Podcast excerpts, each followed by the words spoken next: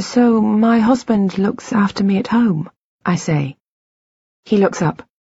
Yes, though he hasn't always. At first your condition was so severe that you required round-the-clock care. It has only been fairly recently that Ben felt he could look after you alone. So the way I feel at the moment is an improvement, then. I'm glad I can't remember the time when things were worse. He must love me very much, I say, more to myself than to Nash. He nods. There is a pause. We both sip our drinks. Yes, I think he must. I smile and look down at my hands holding the hot drink, at the gold wedding band, at the short nails at my legs crossed politely. I don't recognize my own body. Why doesn't my husband know that I'm seeing you? I say. He sighs and closes his eyes. I'll be honest, he says, clasping his hands together and leaning forward in his seat.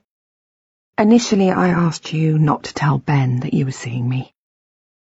A jolt of fear goes through me, almost an echo, yet he does not look untrustworthy. Go on, I say. I want to believe he can help me. Several people, doctors, psychiatrists, psychologists, and so on, have approached you and Ben in the past, wanting to work with you, but he has always been extremely reluctant to let you see these professionals.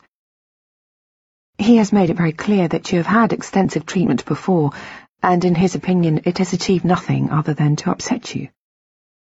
Naturally, he wanted to spare you, and himself, from any more upset. Of course. He doesn't want to raise my hopes. So you persuaded me to come and see you without him knowing? Yes. I did approach Ben first. We spoke on the phone. I even asked him to meet with me so I could explain what I had to offer, but he refused. So I contacted you directly.